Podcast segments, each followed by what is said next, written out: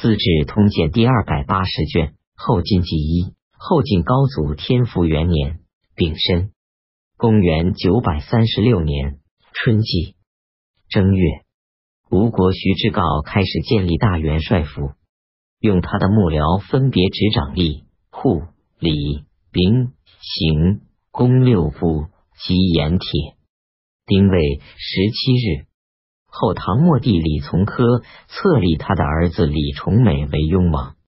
癸丑二十三日，后唐末帝在自己的生日千春节置酒设宴，晋国长公主上寿祝贺完毕，告辞回晋阳。当时末帝已经醉了，说道：“为什么不多留些时候？忙着赶回去，想帮助十郎造反呐？”石敬瑭听说后。更加害怕。三月丙午十七日，末帝任用翰林学士、礼部侍郎马印孙为中书侍郎，同平章事。马印孙性格谨慎懦弱，中书省办事往往凝滞不能畅达，又很少接待宾客。时人说他们是口、印、门三不开。石敬瑭把他在洛阳及诸道的财货全部收拢，送回到晋阳，托辞说是帮助军费。人们都知道他是心怀义志。堂主在夜间同近臣从容平淡的说：“十郎是朕的至亲，没有什么可猜疑的。但是流言总是不断，万一和他失掉和好，怎么办为好？”众臣都不回答。端明殿学士几事中，李松退下来，对同僚吕琦说：“我们这些人受恩深厚，怎能把自己等同于众人，一概观望呢？现在能想些什么办法呢？”吕琦说：“河东那里如果有其他打算，必然要勾结契丹做援助。契丹太后因为他的长子李赞华降归中国，屡次要求和亲。”但是他们要求释放腊回去，没有获得结果，所以合议未能成功。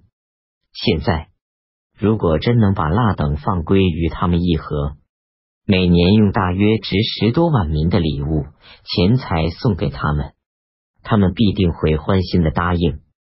如果做到这样，那么河东虽然想蠢动，也无能为力了。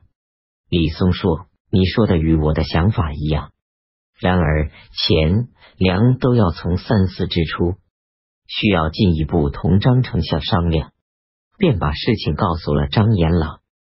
张延朗说：“按学士的策划，不但可以制约河东，也可以节省戍边费用十分之九。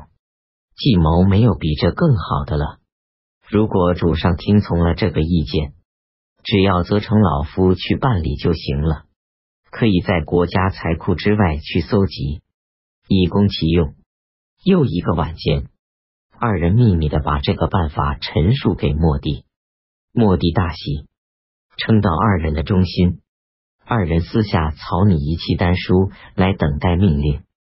过了些时候，莫蒂把他们的谋略告诉了枢密直学士薛文玉。薛文玉回答说：“以天子的尊崇。”屈身来侍奉夷狄野人，不是太耻辱了吗？再者，如果那胡虏按照过去的做法来谋求迎娶公主去和亲，用什么来拒绝他？接着就诵读唐人荣誉的昭君诗，说：“安危托夫人。”末帝的思想便改变了。一天，紧急召来李松和吕琦到后楼，很恼火，责备他们说。你们这些人都是懂得历史的，是想要辅佐人主获得天下太平的，怎么现在竟然出了这么个主意？朕有一个女儿还没有脱离乳臭，你们是要想把她抛弃到大沙漠吗？而且要把国家养兵的财力输送给胡虏那里去，是什么居心？李松和吕琦很惶恐，汗流浃背，说道。臣等的本意是要竭尽于拙的想法，用以报效国家，不是在替胡虏做打算。希望陛下明察。二人无数次拜谢求恕，莫帝指责不停，吕琦气力不济，叩拜稍有停顿。莫帝说：“吕琦倔强，你还肯把朕看作人主吗？”吕琦说：“我们谋事不善，愿请陛下治罪。多拜有什么用？”莫帝的恼怒稍有缓解，制止他们的叩拜，每人赐给一杯酒，让他们出宫了。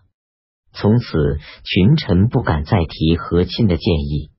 丁巳二十八日，莫帝任用吕琦为御史中丞，以表示疏远他。